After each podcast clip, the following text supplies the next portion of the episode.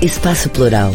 Debates e entrevistas da Rede, Rede Estação Democracia, é transmitido nos canais da Rede no Facebook YouTube e no site rede.org.br. Olá pessoal, muito boa tarde. Eu sou o jornalista Solon Saldanha e esse é o programa Espaço Plural, Debates e Entrevistas. Ele é uma realização da Rede Estação Democracia e nós contamos também com 23 emissoras de rádio, web TVs parceiras que o retransmitem. São patrocinadores deste programa a Durgs Sindical, o CEPER Sindicato, a Central Única dos Trabalhadores, CUT-RS, e o Sindicato dos Sapateiros de Campo Bom.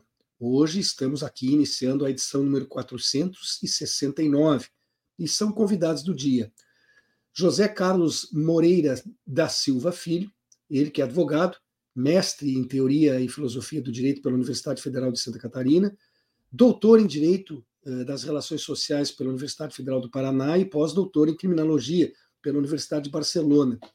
Agora é professor de pós-graduação na PUC, aqui do Rio Grande do Sul, e vice-presidente da Comissão de Anistia do Ministério dos Direitos Humanos e da Cidadania. Conosco também o parceiro e amigo Ben-Hur Rava, que é advogado, cientista social. Ele tem aperfeiçoamento em Direito Internacional Comparado pela Universidade de Roma mestrado aqui em Direito Público pela Unicinos, no Rio Grande do Sul. Estaremos com os dois conversando sobre a criação do Dia do Patriota, que aconteceu aqui em Porto Alegre, suas repercussões negativas e as reações que se sucederam a isso. Eu quero lembrar a todos, mais uma vez, que esse programa vai ao ar de segunda a sexta-feira, sempre ao vivo, das duas às três horas da tarde. Entretanto, se você não puder acompanhar num desses dias, ou ainda, se quiser rever um programa qualquer que especialmente tenha sido importante para você, pode fazê-lo acessando red.org.br, nosso site. Lá você encontra uh, os vídeos e as gravações, não só do Espaço Plural, mas também dos demais programas que compõem a nossa grade. No mesmo endereço, uh, estão ainda uma série de artigos que são especialmente escritos para esse espaço, além de uh, notícias que são diariamente atualizadas. Antes de iniciar com a entrevista, eu quero fazer ainda um último apelo, um último pedido, este direcionado a quem está nos vendo agora pelas redes sociais. Por favor, não deixe de registrar seu like, porque esse tipo de comunicação, isso é muito importante, valoriza e, e permite a continuidade do nosso trabalho. Boa tarde, seja bem-vindo, João Carlos. Obrigado, Solon. É José Carlos, só para. Eu, eu, eu, estou com o João. Para quem não viu, nos bastidores eu já chamei o José Carlos de João. Então, a, a, entendam isso como alguma consequência dos meus cabelos brancos, ou quem sabe desse resfriado que me aturdiu nos últimos dias. Mas, José Carlos, seja bem-vindo e desculpe mais uma vez. Não, capaz, não tem problema nenhum. Quero dizer que para mim é um prazer participar do programa da rede, é, de poder estar aqui no, ao lado do meu colega, meu amigo Benhur, e também é, junto ao Solon, para a gente poder falar um pouco sobre esse assunto que realmente é, é, envergonhou muito a nossa cidade, né? E a gente vai, vamos procurar falar a respeito disso no programa de hoje. Então, uma boa tarde para todas as pessoas que nos ouvem e vamos conversar sobre isso hoje, então. Benhur, seja bem-vindo. Boa tarde. Benhur, microfone. Ele está com áudio. O microfone agora, agora está aberto. Tá aberto. Obrigado, Solon. É, mais uma vez, é, obrigado por ter me convidado para participar dos debates que são sempre relevantes aqui nesse canal, não é? E, e queria dar um abraço caloroso, afetuoso e fraterno no professor José Carlos, é, que é um militante social, mas um acadêmico de primeira categoria que muito nos enche de orgulho, principalmente por ser professor na, na minha alma mater, que é a PUC. Né? Então, o professor José Carlos tem aí uma longa trajetória, não só de colaboração meritória na academia, mas principalmente na vida política e agora, já desde um bom tempo, mas retornando ao à Comissão da Anistia, que tem prestado grandes uh, serviços para desvelar e desvendar e também eh, fazer com que a gente avance no sentido dos eh, desmandos, arbítrios eh, que foram cometidos durante a longa noite escura que o Brasil viveu nos 21 anos da ditadura militar. Então, eu quero aproveitar esse espaço em que cumprimento também a nossa audiência, né, para abraçar o professor José Carlos e reconhecer publicamente esse trabalho meritório dele em favor da República, em favor dos valores democráticos e em favor do Brasil. Eu poderia dizer, já que o tema é esse, que esses são os verdadeiros patriotas os patriotas que fazem com que a causa popular, a causa social e a luta militante de cada dia seja motivo de honra para todos nós brasileiros. Não é simplesmente vestir o verde e o amarelo que vai nos erigir a condição de patriotas. Sem dúvida. Professor José Carlos, com, com as investigações correndo agora no STF e com a CPMI acontecendo no Congresso, para que se identifique, responsabilize e, de preferência, puna né, todos os que foram envolvidos naqueles, naquele atos, aqueles atos golpistas do dia 8 de janeiro, lá em Brasília, propor essa data, né, sendo transformado esse dia como o Dia do Patriota, não configura uma apologia ao crime também, professor José Carlos? Olha, uh, na minha opinião, estabelecer dia 8 de janeiro como Dia do Patriota na cidade de Porto Alegre, em si mesmo, né, eu acho que nós podemos considerar um ato que é, como bem colocou a arguição de descumprimento de preceito fundamental encaminhada pela PGR ao Supremo Tribunal Federal, quando a lei ainda não havia sido revogada, é, o fato de haver uma lei que celebre esta data em si mesma, né, não vejo necessariamente como incitação ao crime mas eu vejo como uma contrariedade, uma ofensa a princípios que toda lei e todo administrador público devem observar e devem estar vinculados, como o princípio republicano, o princípio da moralidade uh, e o princípio da preservação e proteção do Estado democrático de direito, né, que são princípios básicos da nossa Constituição. A gente não pode ter uma lei que celebre atos que significaram exatamente uma ofensa a esses princípios. É uma lei que fere de morte a nossa Constituição e atinge preceitos fundamentais. E foi por essa razão que a PGR então encaminhou ao Supremo Tribunal Federal o, a DPF que pede né, que essa lei seja declarada é, incompatível com a nossa Constituição. E o teu posicionamento, Benhor? Uh, esse dia do patriota, ele, o professor José Carlos já disse que acha que não pode ser configurado como apologia ao crime, mas no mínimo é apologia a atos que foram criminosos, né? Olha, Solon, eu, eu, eu, em primeiro lugar, nós temos que ver esse, esse, esse, essa, esse projeto de lei que se transformou em lei por autoria do, do então vereador, que agora foi caçado, já, já estava caçado, é, Bobadra, do PL, não é? é? Em primeiro lugar, é um ato de provocação barato. Né? É, geralmente, os fascistas, como foi na Itália de Mussolini e na Alemanha é, nazista de Hitler, os fascistas eles têm a, a, a, digamos assim, o dom da provocação. E essa provocação ela veio no sentido de se contrapor a, a, um projeto de lei que tinha sido proposto e foi aprovado pela Câmara pelo vereador do PT, Odacir Oliboni, para justamente exaltar a democracia. Porque, com base nos fatos que aconteceram, lamentavelmente, no dia 8 de janeiro de 2023, ou seja, oito dias após a posse do, de Sua Excelência, o presidente Luiz Inácio Lula da, da Silva, é, é, retomando o curso normal da democracia após o golpe que aconteceu com a presidenta Dilma, após a, a, a nefasta eleição de Jair Bolsonaro, ainda que é, eleito pelas regras do jogo, ele com os pés desfez todo o que emana da Constituição Federal em desrespeito aos, aos eleitores, ou principalmente aos que a eleição e dividiu o país. Então, oito dias após da posse de um presidente que foi democraticamente eleito e que consagrou nas urnas a, a, a vontade da mudança, os é, auto-intitulados patriotas, dentro já de uma efervescência político que estava se afigurando quando foram para frente dos quartéis, primeiro começaram já num processo de contestação da justiça eleitoral, da segurança das urnas e da própria segurança das eleições, como forma de lá adiante poder talvez questionar essas eleições do que agora nós vemos como os planos de um golpe de Estado mal urdido, que foi é, encabeçado pelo ministro da Justiça e pelos seus asseclas.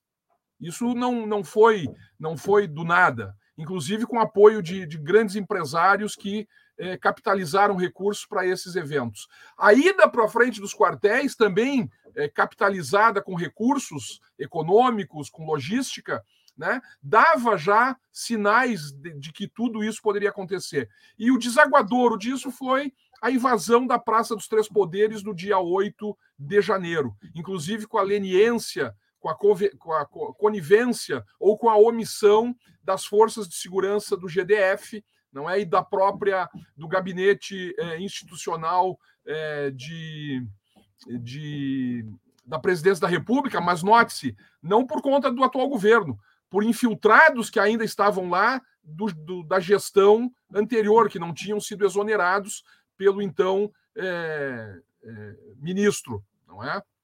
Então, tudo isso, é, Solon, é, é, é, é, decorre e leva ou enseja esse projeto de lei e lei aprovada pela Câmara de Vereadores de Porto Alegre como uma provocação uma provocação, e como disse o, o, professor José Carlos, não é? Uma provocação que, ainda que legislativamente, afeta não é, o texto constitucional magno.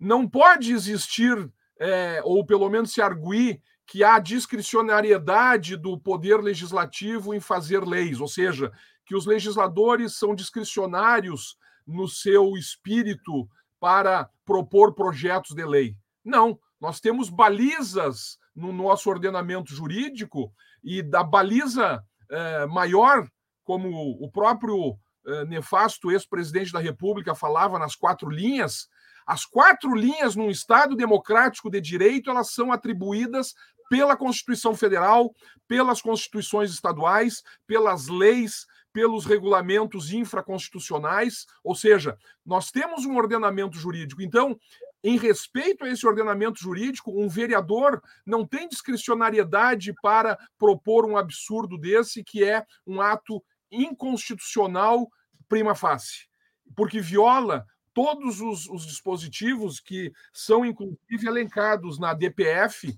não é? Pelo, pelo subprocurador-geral quando propôs. Então, é, é um ato de atentado à democracia e eu vejo, sim, contrariamente do que possa pensar o professor José Carlos, eu vejo, sim, talvez uma, uma, uh, uh, um arranhão no que diz o artigo 286 do Código Penal, que foi, inclusive, no seu parágrafo único, recepcionado pelo que diz a Lei 14.197, que caracterizou os crimes contra o Estado Democrático de Direito. Diz o artigo 286. Obviamente que aí nós teríamos que analisar a tipicidade específica. Eu não sou um penalista é, nato, não é? Mas eu vejo que diz ali incitar publicamente a prática de crime, detenção de três a seis meses ou multa.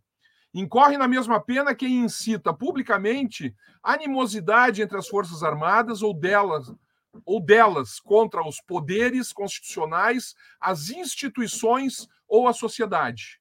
Né?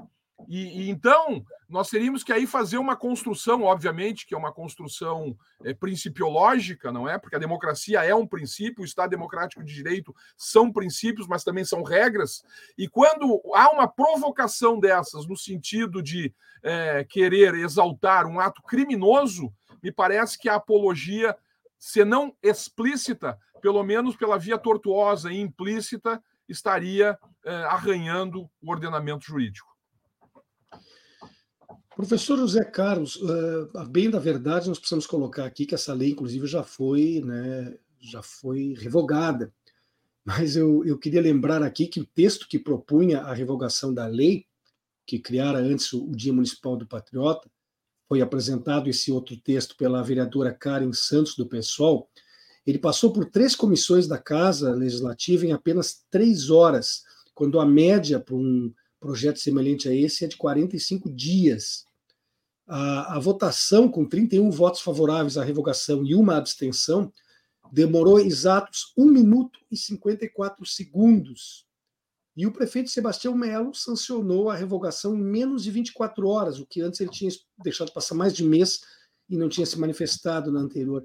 Ah, o senhor não fica impressionado com esta capacidade de trabalho que foi revelada pelos nossos edis nesse segundo momento, professor? É, como diz o programa humorístico, é impressionante, né? Essa rapidez vertiginosa. E eu, eu vou aproveitar essa, essa seu, esse seu comentário para fazer uma reflexão aqui que eu acho importante. É, essa provocação, como muito bem definiu o Benhur, uma provocação barata, ela, ela não está sozinha. Né? ela se liga com um período que nós tivemos de pelo menos nos quatro últimos anos, eu até retrocederia um pouco, mas nos quatro últimos anos que foram coincidiram com o governo do último presidente da República antes do Lula ser eleito, é, normalizou-se na imprensa, em universidades também, né? às vezes se normalizou pelo silêncio, né? por um silêncio velado, muitas vezes, de não se poder discutir, por exemplo, abertamente a condenação do Lula numa sentença absurda, como foi a sentença do Sérgio Moro, e criticar a Operação Lava Jato no momento que ela estava no seu auge. É, nós vivenciamos absurdos, é, como termos um Ricardo Salles no Ministério do Meio Ambiente, termos uma pessoa na Fundação Palmares que desmantela o, toda uma construção de muito tempo no combate ao racismo. Temos uma pessoa no Ministério dos Direitos Humanos que comanda a violação simbólica dos direitos humanos, como aconteceu inclusive com a comissão que hoje eu integro, que é a comissão de anistia, e que antes estava nas mãos de militares que faziam apologia da ditadura e que estavam lá para dizer que não houve ditadura, que foi uma democracia e que as pessoas que estavam lá pedindo reparação de acordo com a Constituição e com a lei eram pessoas que foram terroristas, que violaram a lei da época e que por isso não faziam jus a reparação alguma. Mais do que isso, né? o Exército, as Forças Armadas comemoraram por é, todo dia é, 31 né, de março, comemorar o aniversário da ditadura, celebrando. E isso não foi sozinho as Forças Armadas. Né? O Poder Judiciário foi provocado, eu lembro de uma ação da deputada, hoje deputada Natália Bonavides, do Rio Grande do Norte, é, no âmbito da Justiça Federal, que foi concedida em primeira instância para proibir as Forças Armadas de celebrar o, a data da ditadura, né, na qual o golpe foi é, deflagrado. É, houve recurso, foi para o TRF, o TRF manteve a decisão inicial e acabou indo para o Supremo. E o Supremo Tribunal Federal, em decisão monocrática do Dias Toffoli, ministro Dias Toffoli, disse que não via problema nenhum nas Forças Armadas celebrarem a ditadura militar, porque isso era um direito das Forças Armadas.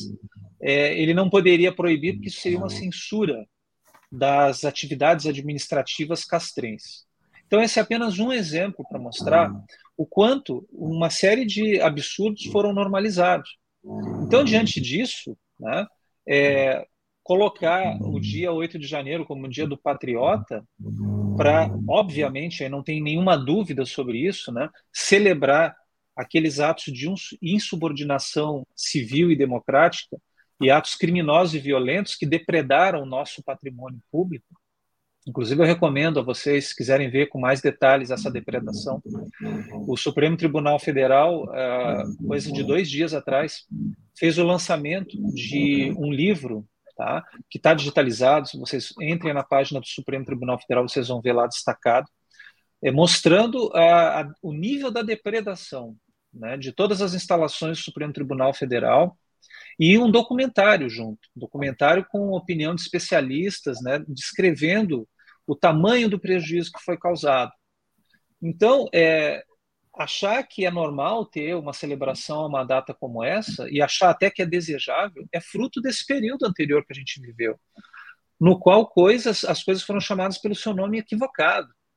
Por exemplo, quando nós temos de um lado um governo de extrema direita que viola a democracia e a Constituição o tempo inteiro, que descaracteriza as funções públicas de todos os órgãos, corroendo a democracia e a institucionalidade por dentro, concorrendo a uma reeleição, com todos os atos é, vis né, de, manipula de tentativa de manipulação desses resultados, inclusive questionando a rigidez do próprio sistema eleitoral brasileiro, batendo de frente com o Poder Judiciário, com o Tribunal Superior Eleitoral.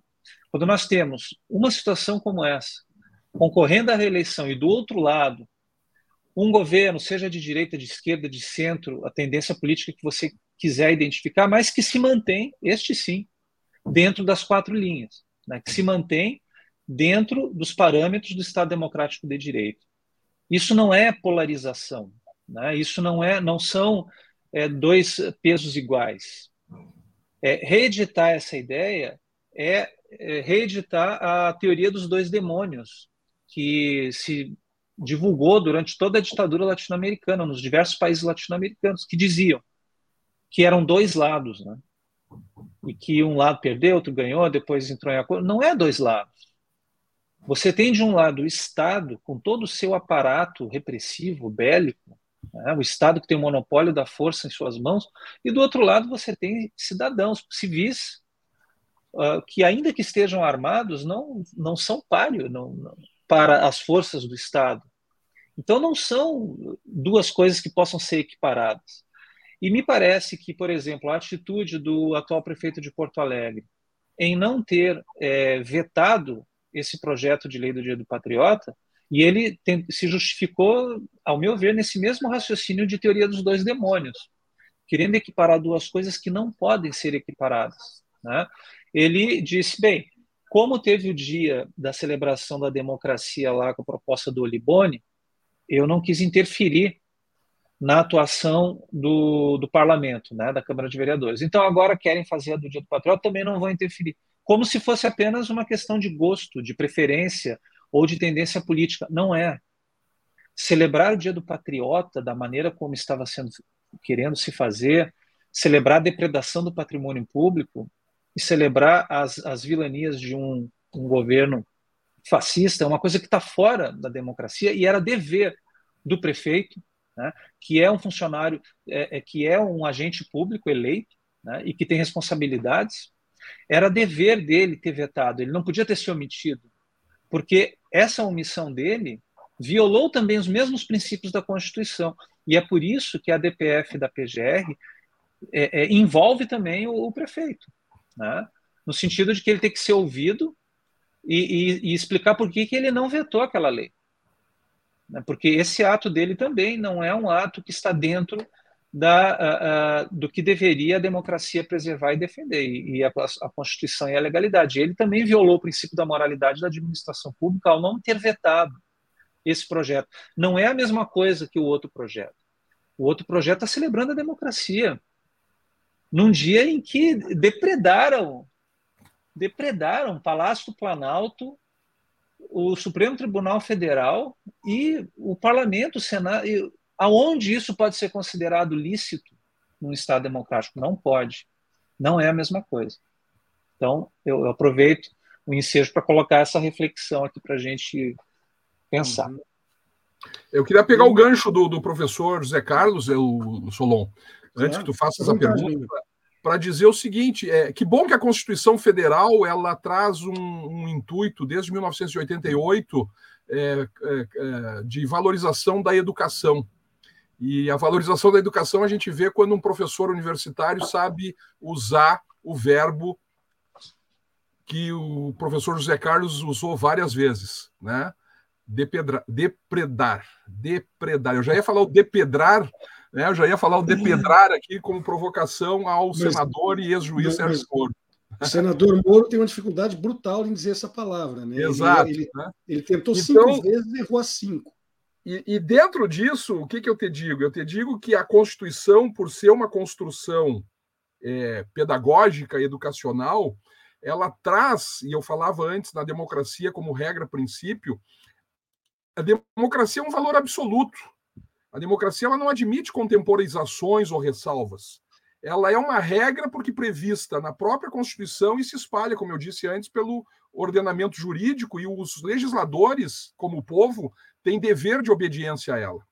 E ela é um princípio porque ela exalta uma construção histórica da humanidade, não é? Que se libertou do absolutismo, que criou e elaborou a teoria, a teoria da representação política.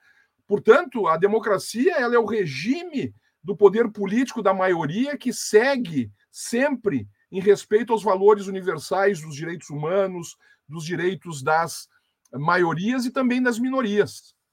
Quando os conservadores, os fascistas e os golpistas dizem que estão como minoria sendo desrespeitados nos seus direitos, eles cometem um equívoco argumentativo.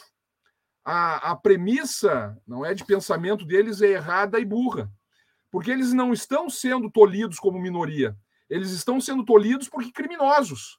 Porque, como o pensamento que eles veiculam é um pensamento contrário à Constituição, que eh, eles pensam que, baseado nos valores como liberdade, como igualdade, como respeito democrático ao, ao, ao coletivo e também ao individual, eles pensam que essas veiculações de ideias que eles trazem está sendo desrespeitada e, portanto, eles estão sendo perseguidos. Não.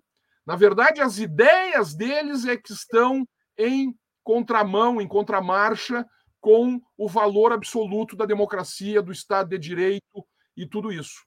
Eu também queria aproveitar, Solon, para dizer que essa questão relativa ao prefeito Melo e também ao presidente é, do PTB, é, do presidente da Câmara de Vereadores, Sosmeyer, do PTB, é, vi é, uma entrevista dele, o presidente da, da Câmara, que foi quem acabou é, promulgando a, a lei, não é? Porque o prefeito é, simplesmente se omitiu, ele não promulgou nem vetou, ele silenciou, então passou a bola de volta para a Câmara de Vereadores.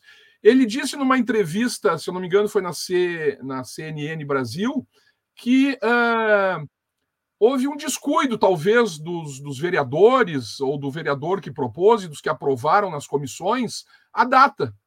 Que eles quiseram exaltar o Dia do Patriota, mas não se deram conta da data. Sim. De uma disfarçatez, de um cinismo, de, de, um, de, um, de uma. que não tem explicação. Né? Um vereador, presidente da Câmara do, do Povo de Porto Alegre, dizer isso em rede nacional. E outra, o prefeito eh, Sebastião Melo, e aí vem uma, uma censura política, ele tomou lado, sim, ele tomou lado porque ele tem é, a percepção do seu lucro eleitoral. Ele já há muitos anos é um, um, um, desafeto do PT e ele construiu a sua carreira com um discurso contrário ao PT.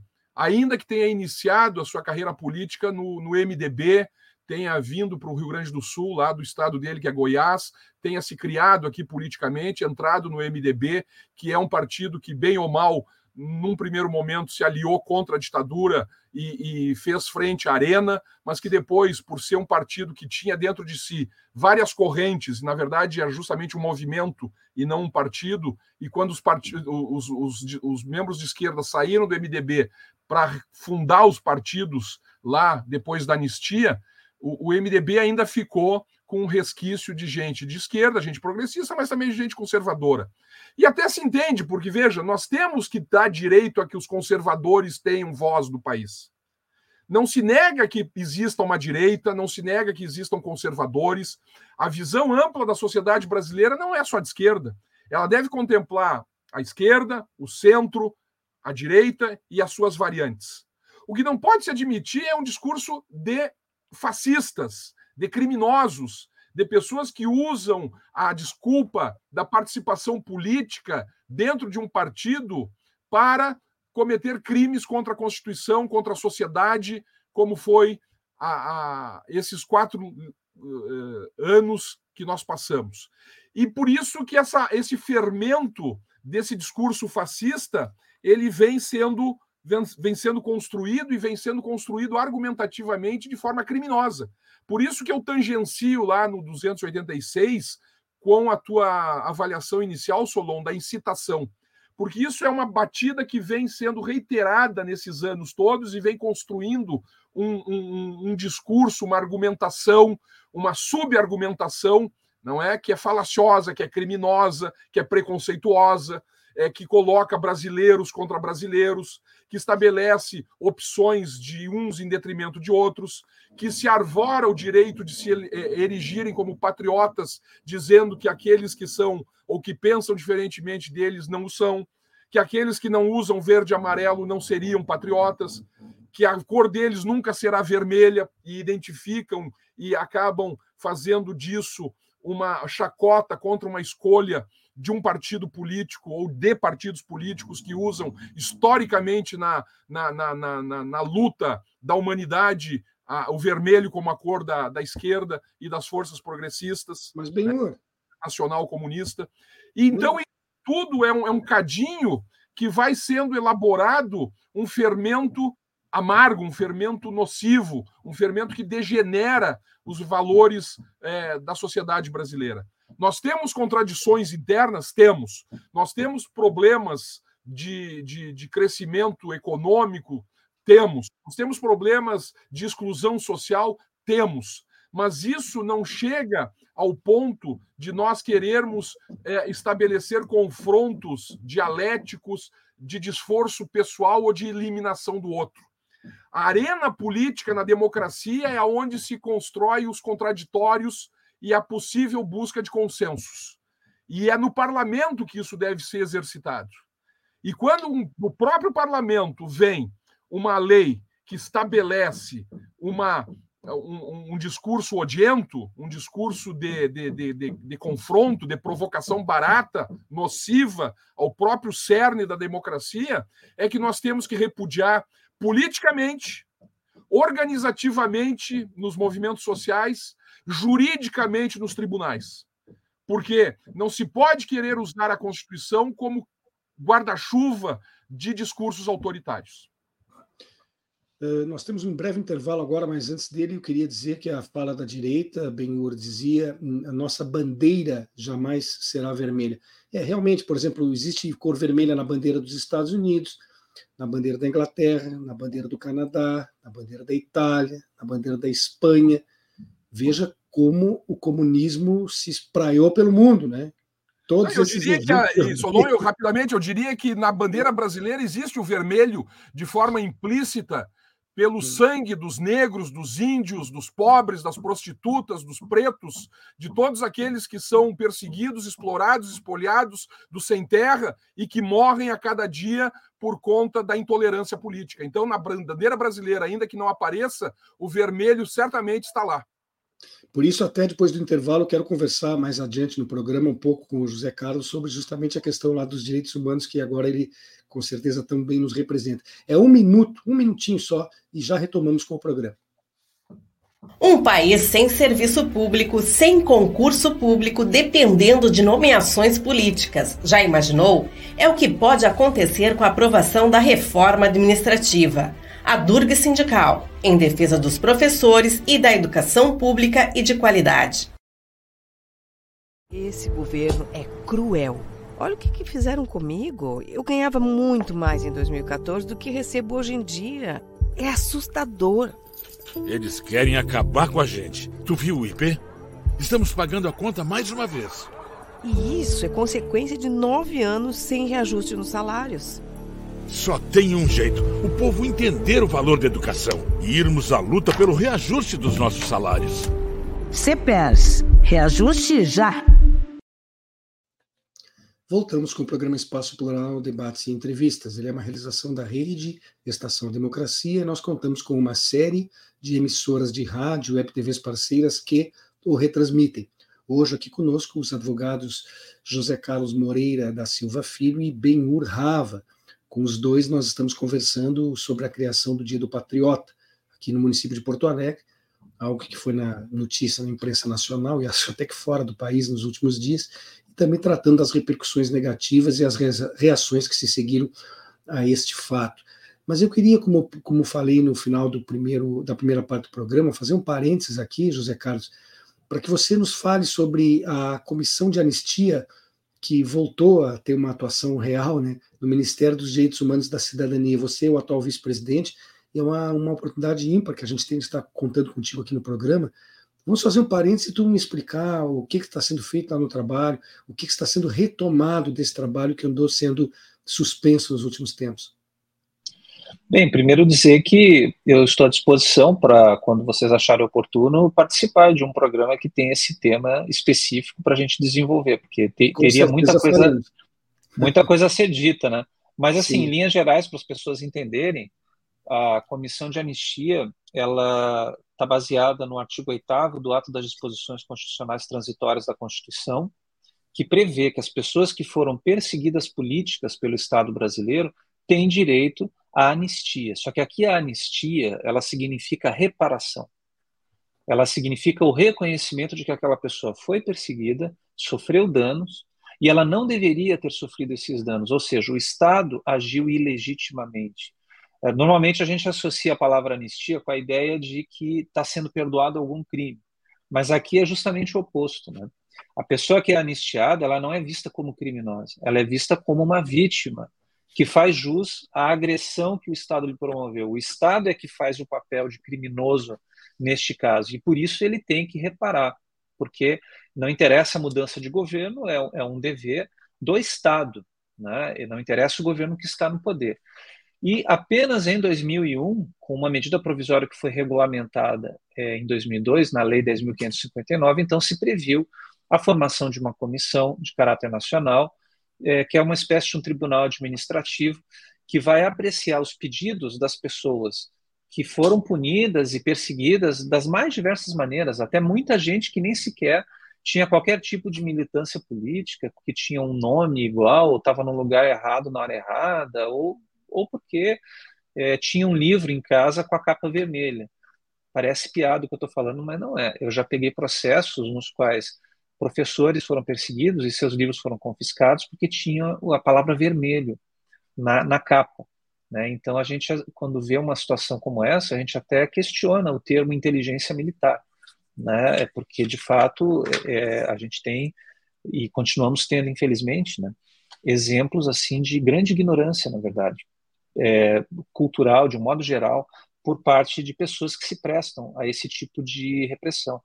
Então, a comissão ela tem a tarefa de, a partir dos requerimentos, é, reconhecer o dano, declarando a pessoa anistiada, mesmo que ela esteja morta, anistia pós-morte, e estabelecer uma reparação de caráter econômico, mas não apenas a reparação de caráter econômico. Também, se a pessoa, por exemplo, foi expulsa da universidade, ela tem direito de voltar sem precisar prestar vestibular. A pessoa estava exilada, se formou fora, tem direito a reconhecer o seu diploma.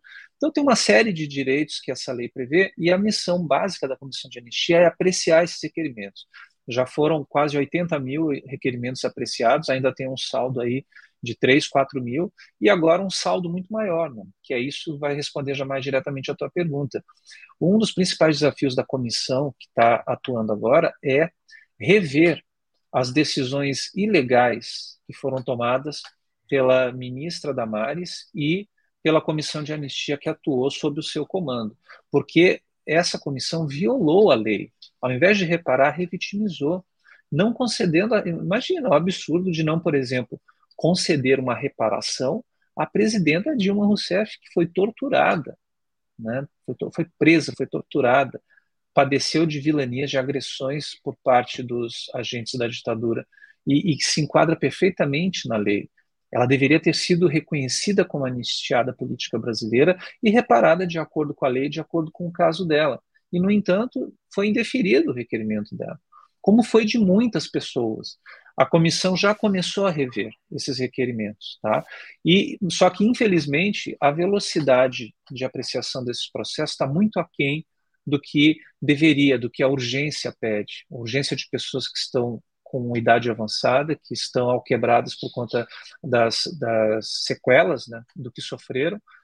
E, uh, infelizmente, eh, nós estamos numa situação de poucos recursos no Estado brasileiro de um modo geral, e na pasta de direitos humanos, tradicionalmente, os recursos não são muito amplos, vamos dizer assim.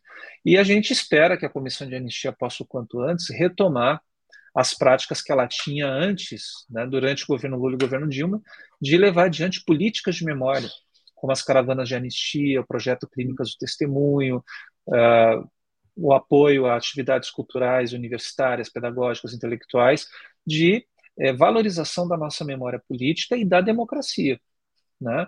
Então, assim, acho que um resumão para situar um pouco o que, que é a comissão, o que, que ela está fazendo, o que, que ela pode fazer. Mas se vocês quiserem já ter uma ideia, é, vocês podem entrar no, no canal do, no YouTube do canal do Ministério dos Direitos Humanos da Cidadania, procurar para a Comissão de Anistia. Nós tivemos já é, algumas sessões e algumas bem emocionantes, como por exemplo o caso dos irmãos Teles, né, que quando crianças foram levados aos porões do DOPS para e viram seus pais, Amelinha e César Teles, sendo é, tendo acabado de sair de uma sessão de tortura como uma maneira de pressionar os pais a falar o que os torturadores queriam ouvir. E essas crianças foram sequestradas durante um período, vivendo é, é, sob a guarda de um, de um, casal que lhes fazia mal, dizia que seus pais eram comunistas, que tinham abandonado eles, porque comunista faz isso mesmo, e coisas do gênero. E os traumas na vida de, desses dois irmãos foi, foram muito fortes, mas isso não os impediu de se transformarem em professores universitários e, e que hoje são reconhecidos no país inteiro, Edson Teles e a Janaína Teles, uma socióloga, um historiador ou outro filósofo, e foi lindo é, essa, essa sessão. Vocês podem assistir se vocês quiserem, procurando lá. Na última quarta-feira, dia 30, teve um seminário celebrando os 44 anos da lei de anistia. Uma celebração que valoriza o movimento pela anistia, mas que sabe que aquela lei de 79 ela tem um sabor agridoce, né? porque ela permitiu a redemocratização, mas também trouxe um bloqueio, né? um, que foi assim entendido pelas principais autoridades do país e que, infelizmente, até hoje está sendo assim entendido pelo Supremo Tribunal Federal, que se esqueceu de aplicar a Constituição nesse caso. Eu, bem, tem toda uma análise sobre isso, como eu disse, né, dá para fazer um programa só sobre essas questões e, e não vai dar para nem começar. Né? Não, não se esgotará mesmo com o programa. Agora, com certeza, nós vamos aproveitar essa sua disponibilidade, essa sua disposição, uh, professor José Carlos, e eu vou colocar isso para a nossa produção e com certeza vamos marcar aí para os próximos tempos um, um, um outro encontro só para debater esse tema que não será esgotado. Mas, Benhur, veja bem, eu, eu quero lembrar aqui ó, que o Bobadra ele apresentou 220 sugestões para criações de datas comemorativas ao longo desse período que esteve com o mandato de vereador antes de ser cassado. Se todas elas tivessem sido adotadas, eu fiz uma conta rápida aqui, 60,27% de todos os dias do ano seriam lembrados por efemérides por ele propostas. Ele não chegou a pensar num dia do torturador, mas se ele tivesse ouvido o nosso programa aqui hoje, ele já ia se basear no que falou o professor José Carlos e ia propor um dia do torturador, pode ter certeza. Mas ele propôs o dia do milkshake, o dia do conservadorismo, o dia do Hawali libanês. Eu tive que descobrir, ler aqui a pouco o que era o Hawali, é uma comida libanesa, né? É, como é que pode, Benhur, uma pessoa assim ser levada a sério? Será que não é, infelizmente, por, por atitudes dessa forma, dessa ordem, que a política como um todo acaba, infelizmente, caindo no descrédito? Olha, Solon, eu acho que, que isso é o espelho da, da representação, não é? A sociedade brasileira está descrente com a, com a política e nesses anos aí de, de massacre ao, ao PT, a, a, a, demonização da política, aos partidos de esquerda, eh, desde o golpe lá, Aliás, desde 2013, que não era só por centavos, como se começou quando saíram as ruas, primeiro como movimento do movimento estudantil, e depois isso foi apropriado pela, pela direita, e aí começou uma, um questionamento dos valores democráticos, entre aspas, e da, da falsa representação que eles alegavam que existia da sociedade brasileira, e que chegou ao ponto de dizer que renasceu a ou que pelo menos se, se, está mostrando a cara o conservadorismo brasileiro, que o Brasil é conservador, enfim.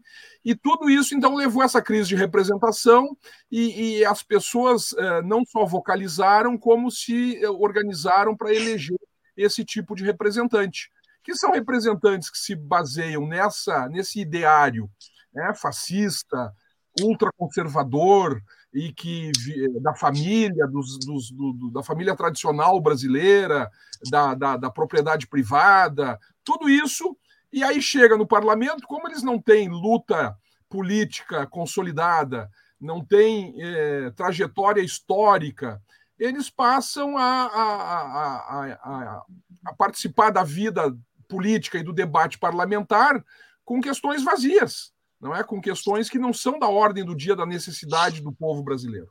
Né? Então é essa a, a, a, lógica. E eu diria mais, dentro ainda do, do nível da provocação, quando a, a vereadora eh, Karen Santos propõe com seu projeto de lei a revogação dessa infame lei do Dia do Patriota, aproveita a comandante Nádia do PP, também num ato de provocação, não é? Para propor um projeto de lei para revogar a lei do, do dia da defesa da democracia do, do, do, do, do Odacir Olibone. Porque ela diz o seguinte: é uma, uma, um projeto de lei ou é uma data marcada por eventos tão polêmicos e ainda sem deslinde de nosso país e não deve servir como símbolo de comemoração, não é? É, isso é uma fala fascista, né, que desdenha o princípio da, da obediência à Constituição eh, Federal e aos valores. E foi coassinado esse projeto dela pelas vereadoras Mônica Leal, do PP, de quem não se esperaria outra coisa, Fernanda Bart, do PL, né, conselheiro Marcelo, do PSDB, Pablo Melo, do MDB, Idenir Sequim, do MDB e Lourdes Sprenger, do MDB. E isso vem na toada do quê? Da bancada do Sebastião Melo, porque, como eu dizia, o Sebastião Melo, ainda que tenha sido criado no MDB, que era um partido de, de centro-esquerda, não é? é? Ultimamente ele optou claramente por se aliar a esse discurso conservador. Por quê? Porque ele tem. Ele é conservador? Não sei. Ele nunca. Uh, sempre esteve assim numa situação cômoda. Mas o que, que ele quer? Ele quer arregimentar, ele quer flertar, ele quer namorar com o voto dos conservadores para sua reeleição. Então, dentro dessa lógica, ele vem flertando com esse discurso, primeiro demonizando o PT, como sempre fez, né? É, e, depois flertando com esse, com esse eleitorado. E a atitude dele é uma atitude covarde na medida que ele é, não veta um projeto de lei que é, é contrário à Constituição e que é, é, é contrário aos valores da Constituição, os valores democráticos, o Estado de Direito, o princípio republicano, a, a moralidade eh, administrativa, mas depois ele vai na onda, não é, da, da, da repercussão nacional que isso né, teve teve em decorrência de todo o debate que se criou e pela rapidez da aprovação e do repúdio é, com a aprovação do, do, do, projeto de lei da vereadora Karen Santos, que merece os nossos cumprimentos, para revogar essa lei, ele, para faturar politicamente, vai lá e imediatamente ele é, é, sanciona. Então vejam que é um prefeito que surfa, não é? Ou quer surfar no, no, no bom mocismo, quer surfar na possibilidade de faturar em cima disso.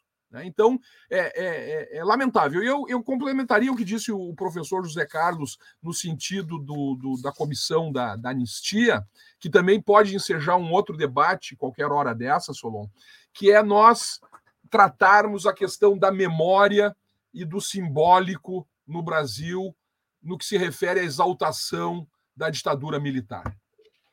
Nós, como dizia o professor Zé Carlos, nós não podemos mais permitir que o comandante do Exército leia a cada dia 31 de março a ordem do dia, fazendo essa exaltação a um período nefasto em que colocou na lata do lixo da história todos os valores democráticos, que exaltou a tortura, que exaltou a morte, a perseguição, o fechamento é, é, de partidos políticos, não fechamento do Congresso, mas a, a, as cassações, não é? Então isso tudo precisa ser discutido. E também precisa ser discutido a questão das escolas militares e o currículo de ensino dessas escolas, não é? Porque nós trazemos aqui é, a, a, a, confrontação do que se ensina nessas escolas militares, forjando futuros oficiais ao, ao à AMAN, não é? Começando nas escolas militares e depois indo para a escola de cadetes ou para a AMAN, ou seja lá qual das forças ou qual das escolas das forças, é que isso seja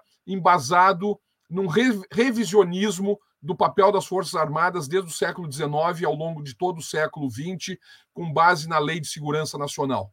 Nós precisamos é, reinventar essa discussão, nós precisamos é, é, arejar com valores democráticos para que nunca mais nós tenhamos essa possibilidade. Também precisamos, e agora foi proposto uma reforma constitucional, de discutir a participação dos militares na política.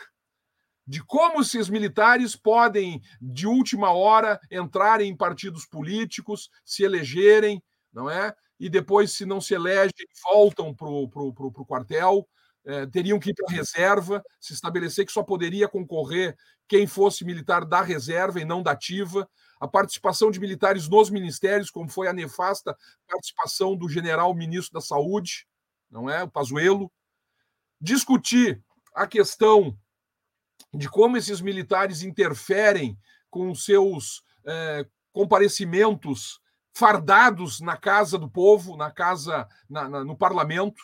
Seria teria que se vetar que fossem fardados, ou seja, eles estão no parlamento exercendo uma função civil.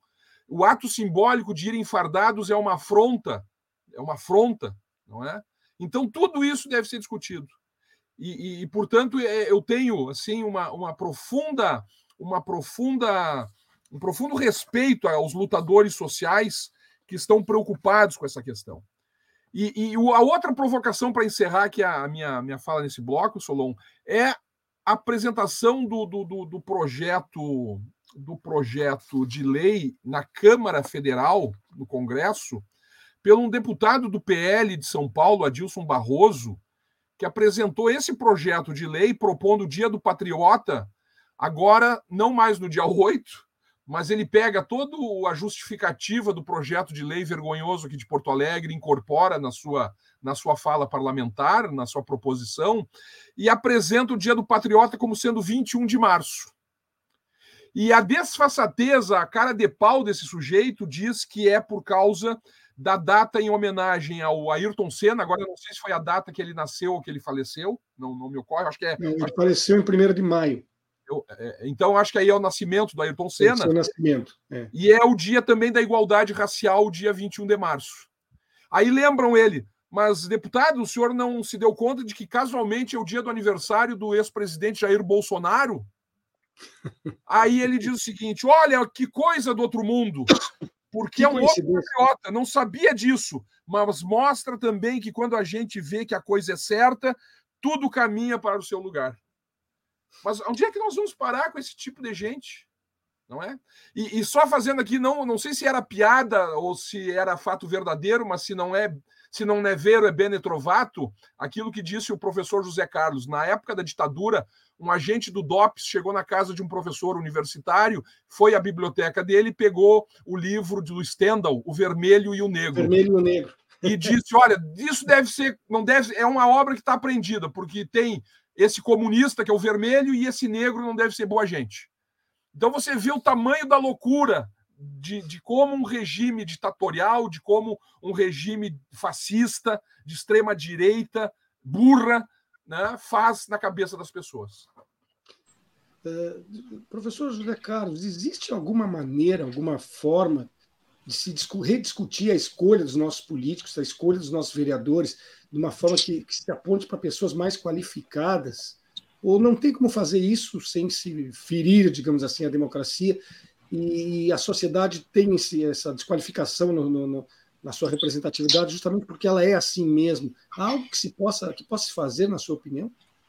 Olha, eu acho muito é, é, delicado o assunto de você querer vetar que certas pessoas possam ser candidatas e não, que possam eu, eu, atuar na vida política. Veto, eu nem falo em veto, professor, eu falo no sentido de incentivar a que as que não são assim concorram, porque parece que as pessoas que têm mais qualificação estão se omitindo e permitindo que esse espaço seja preenchido, né? Sim, bem, aí já é uma outra questão, né? Isso é, é aí que eu queria chegar, de fato. Eu, nós temos dois problemas, penso eu. Um problema que é o nosso sistema político, né, para começar.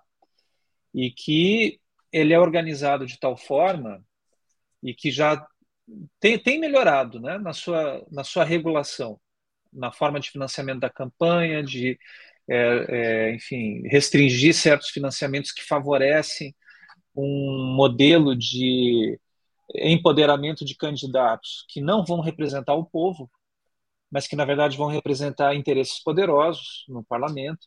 Né?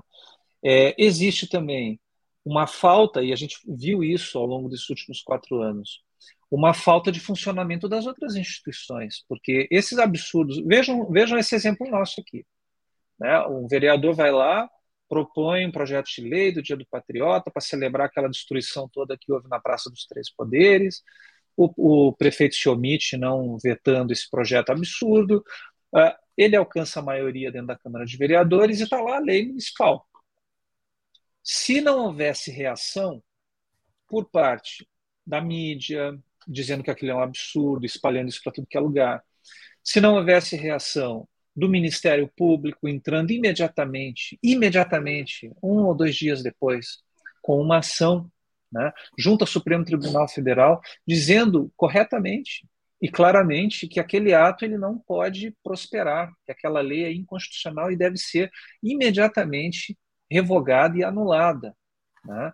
Então, vejam, essas reações foram responsáveis por hoje, inclusive, os vereadores todos terem votado a favor da revogação dela. É aquilo que o Solon falou. Foi uma rapidez incrível, mas ela não foi movida pelo desejo de proteger a democracia ou pelo desejo de respeitar a lei e a Constituição. Ela foi movida porque esses vereadores viram, e inclusive o prefeito que foi lá e sancionou, não se omitiu novamente, né? Eles ficaram com medo da sua imagem política. Eles viram que pegou mal, que houve uma resposta dura e necessária por parte das instituições públicas e também por parte da imprensa e por parte de vários outros setores da sociedade civil.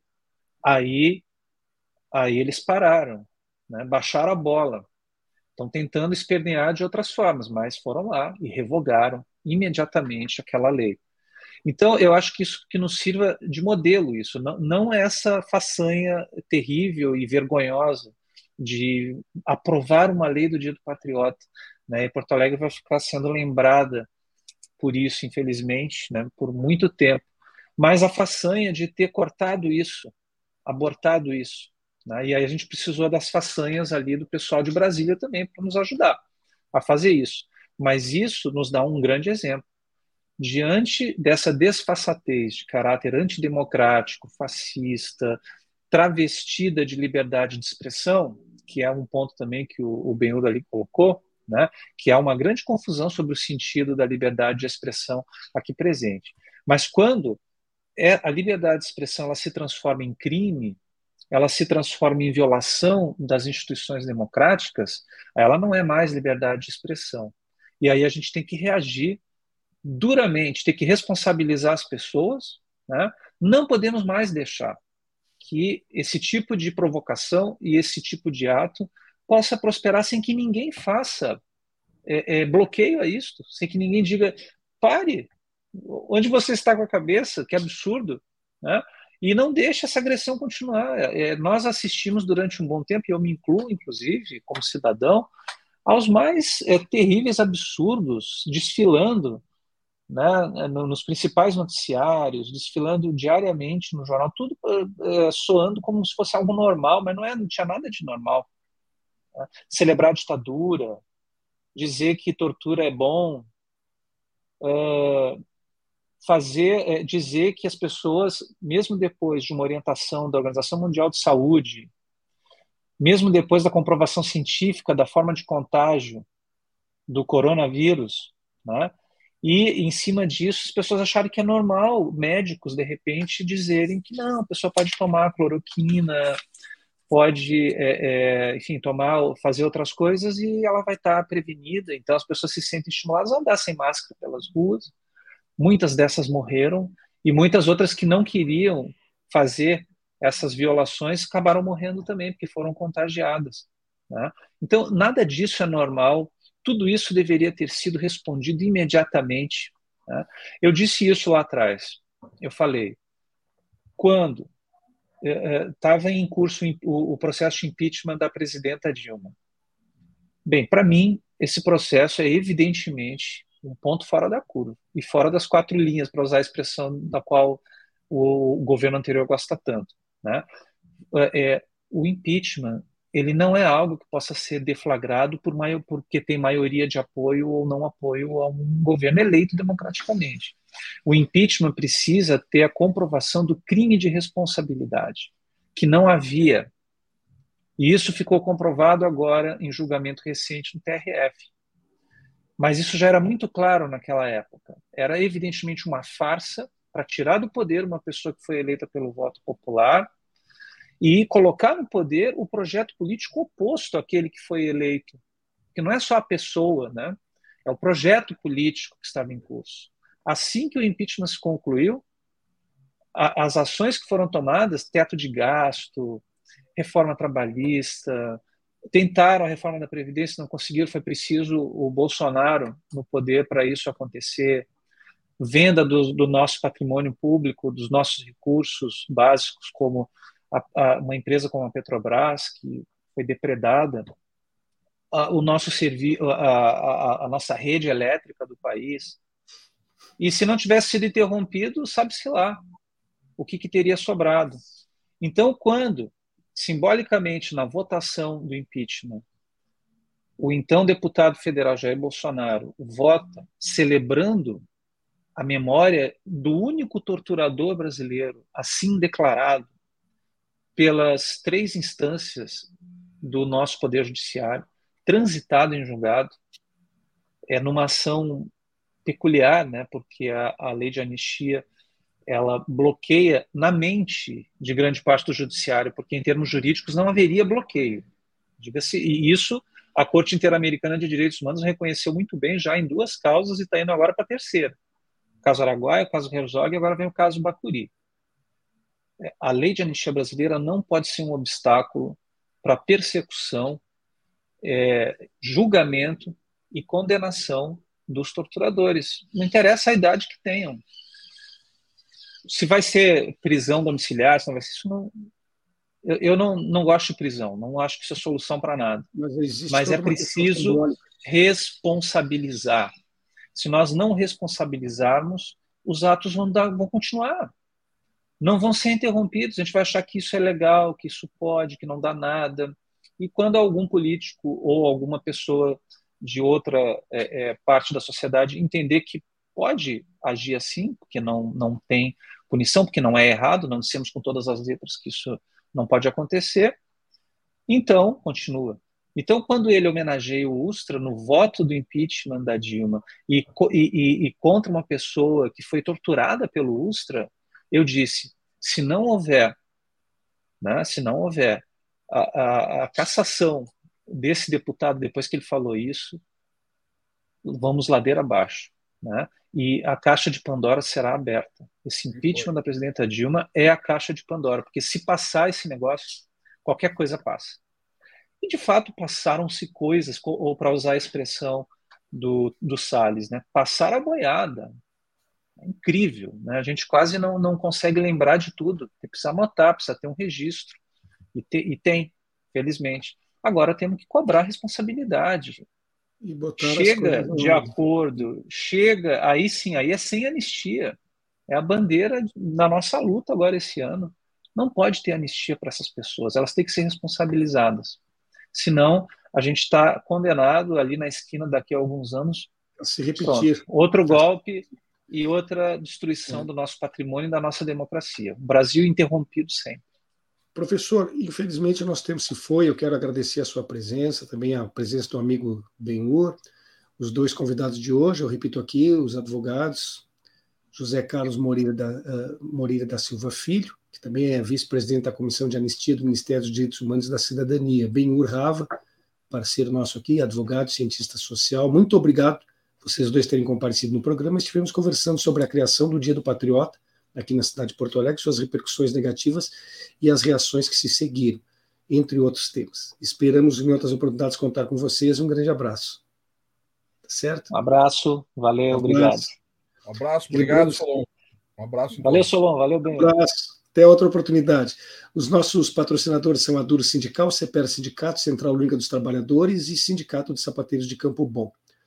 Antes de encerrar, eu quero ainda convidar quem está nos acompanhando para que veja logo mais às 18 horas, aqui mesmo na rede, o programa Debate de Conjuntura Política. Benedito Tadeu César estará mediando o, a, o debate, a conversa entre Lino Streck, Pedro Costa Júnior e Bruno Lima da Rocha. Vamos estar falando também sobre isso, os ataques à democracia que têm acontecido aqui na América Latina. Muito obrigado pela audiência, nos encontramos na próxima segunda-feira. Tenham todos um excelente final de semana.